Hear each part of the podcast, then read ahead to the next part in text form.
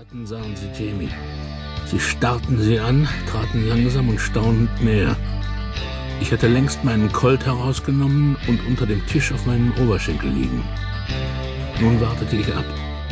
Ich wollte keinen Ärger. Doch diese drei Wilden da würden Verdruss machen, das ahnte ich. Sie blieben dicht vor unserem Tisch stehen. Seht euch das an, sagte einer, das ist es. Was, Lefty? fragte sein Nachbar grinsend. Die da. Sieht sie nicht so aus wie die, die ich euch immer beschrieben habe, wenn wir uns gegenseitig unsere Traumweiber beschrieben? Ja, genau so, aber sie hat einen Freier. Die ist versorgt. Essen wir erstmal was. Sie wandten sich tatsächlich ab und setzten sich an einen anderen Tisch. Die Frau des Stationsmannes kam aus der Küche. Wir haben Hunger und Durst, klang es dreistimmig. Beeilung, sonst kommen wir in die Küche und versorgen uns selbst. Die Frau verschwand blitzschnell. Ihr Mann ließ sich nicht blicken. Die drei Kerle setzten sich so, dass sie Jamie anstarren konnten.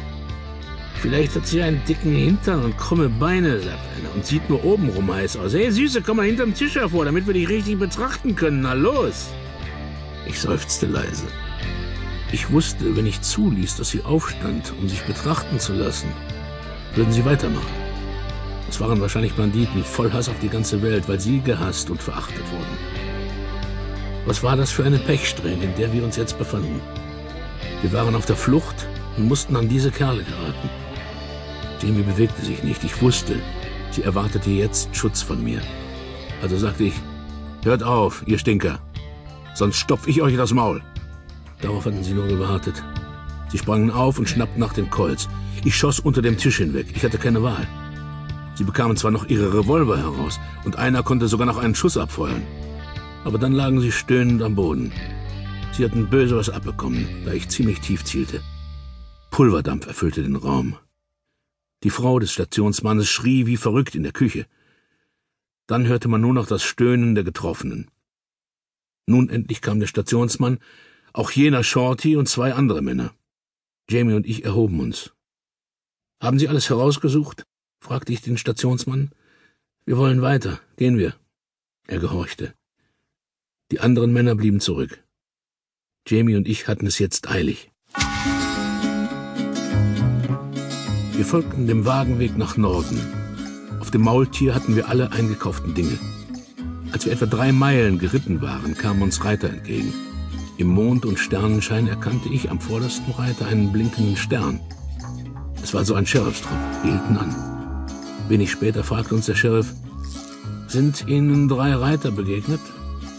Die finden Sie drei Meilen weiter in der Station, erwiderte ich.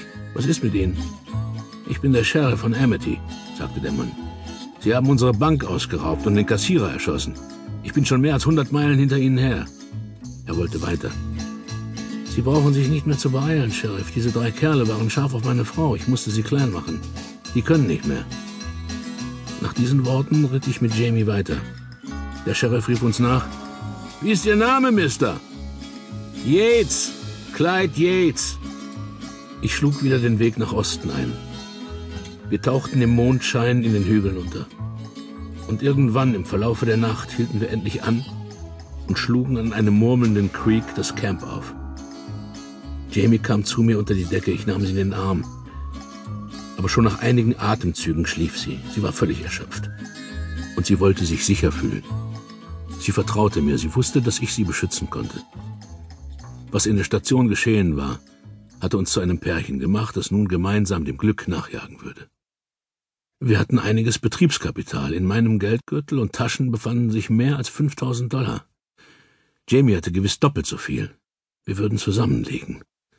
Auch ich schlief nach einer Weile ein. Schon lange hatte ich nicht mehr unter freiem Himmel kampiert. Am nächsten Tag weckte uns die Sonne sehr früh. Der Creek plätscherte leise. Jamie kam wieder in meine Arme, rollte sich über mich und sah auf mich nieder. Ja, wahrscheinlich bist du der Mann, sagte sie leise, nachdem ich schon lange suche. Einige Male bin ich schon reingefallen und habe deinen Vorgängern gesagt, dass sie sich zum Teufel scheren sollen. Manchen hat es nicht gefallen, vielleicht werde ich auch dir eines Tages sagen, dass es uns nichts werden kann. Oder ich dir, sagte ich. Denn deine Schönheit ist nicht alles, was einen Mann auf die Dauer halten kann. Wir werden noch eine Menge über uns herausfinden, Jamie. Da beugte sie sich zu mir nieder und küsste mich. Oh, verdammt, sie ließ mich spüren, was alles sie einem Mann zu schenken hatte. Sie gab und forderte alles mit Zinsen zurück. An diesem Morgen, an einem murmelnden Creek, wurden wir erst so richtig ein Paar. Wir spürten instinktiv, dass uns das Schicksal zusammengeführt hatte. Es konnte nicht anders sein. Es war schon Vormittag, als wir endlich aufbrachen. Noch brauchten wir uns wegen Big John Donovans Männer keine Sorge zu machen. Ganz bestimmt würden sie nach uns suchen, vielleicht sogar monatelang. Aber wir würden unsere Fährte gut verwischen. Wir ritten viele Meilen schweigend. Als wir einmal anhielten, um unsere Pferde verschnaufen zu lassen, fragte sie schlicht, Clyde, du bist ein Revolvermann, nicht wahr? Warum? Ich zögerte, dann erwiderte ich, das ist eine lange Geschichte, Jamie. Wir waren eine wilde Sippe in Tennessee und lebten in einer Fehde mit einem anderen Clan. Immer wenn sich irgendwo in den Bergen von Tennessee ein Yates und ein Boone begegneten, krachten die Colts. Eigentlich war Platz genug für beide Sippen, aber wir löschten uns gegenseitig aus. Ich war der jüngste Yates. Als nur noch ich übrig war, schickte mich meine Mutter weg.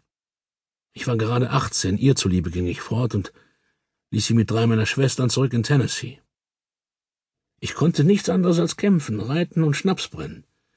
Erst durch den Krieg wurde ich anders, weil ich mich so gut aufs Kämpfen verstand, wurde ich immer wieder befördert. Denn im Krieg wird das Töten belohnt. Ich tat nichts anderes als daheim in Tennessee, aber ich tat es für die Ehre der Rebellenfahne.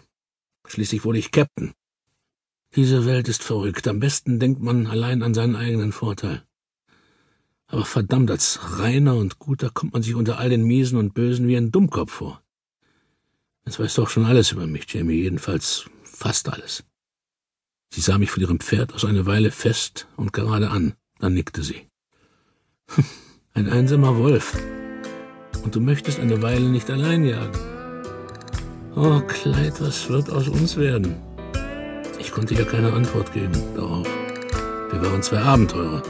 Vielleicht gingen wir unter, vielleicht aber fanden wir auch das große Glück. Aber was war das große Glück? Ich nahm mir vor, Jamie heute, wenn wir am Abend unser Camp aufgeschlagen hatten und uns zur Ruhe legten, danach zu fragen. Was war für sie das große Glück? Reichtum? Macht? Oder Frieden? Sicherheit? Liebe? Ich begann zu ahnen, dass uns das Schicksal vielleicht aus einem besonderen Grund zusammengeführt hatte. Vielleicht sollten wir etwas herausfinden.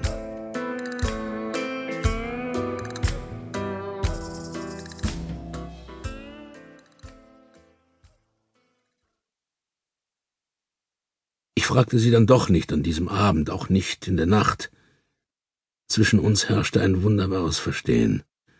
Zwei Einsame, die ein Paar wurden. Und wir gaben uns alles, wonach wir uns tief in unserem Kern sehnten. Wärme, Zärtlichkeit und das Gefühl, nicht mehr allein zu sein. Das Leben war schöner geworden. Jeden Tag ritten wir nach Norden, hielten uns fern von allen Ortschaften wie ein Wolfspärchen, das auf der Suche nach einem neuen Revier durch das Land schlich. Wir näherten uns den Bergen von Colorado jeden Tag mehr als dreißig Meilen. Und dennoch schienen sie nicht näher zu kommen. Ich begann von jedem Pass, jedem Hügelsattel und jeder Wasserscheide aus auf unsere Fährte zurückzublicken. Ob Big John Donovans Reiter wirklich noch hinter uns her waren? Oder hatten sie längst unsere Fährte verloren und wir mussten nichts mehr befürchten? Als wir wieder einmal unter den Sternen lagen und ich Jamie in meinem Arm hielt, da fragte ich sie, Jamie, was erwartest du vom Leben? Was wäre das große Glück für dich? Ihre Augenwimpern kitzelten meine Wange, so nah war sie bei mir. Und sie dachte nach, ich spürte es. Er, sie dachte tief und gründlich nach.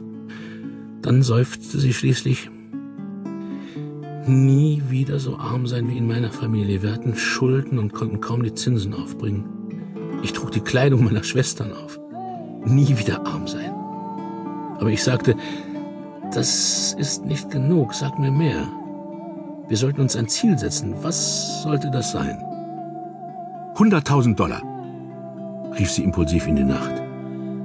In der Ferne heulten Wölfe und Kojoten von den Hügeln, als wollten sie Jamie auslachen. Hunderttausend Dollar, keinen Cent weniger. Sie rief es trotzig, setzte sich auf und schüttelte ihr loses Haar über die Schultern zurück. Ich liebte dieses Haar. Es glänzte wie poliertes Gold. Und dann? Was dann?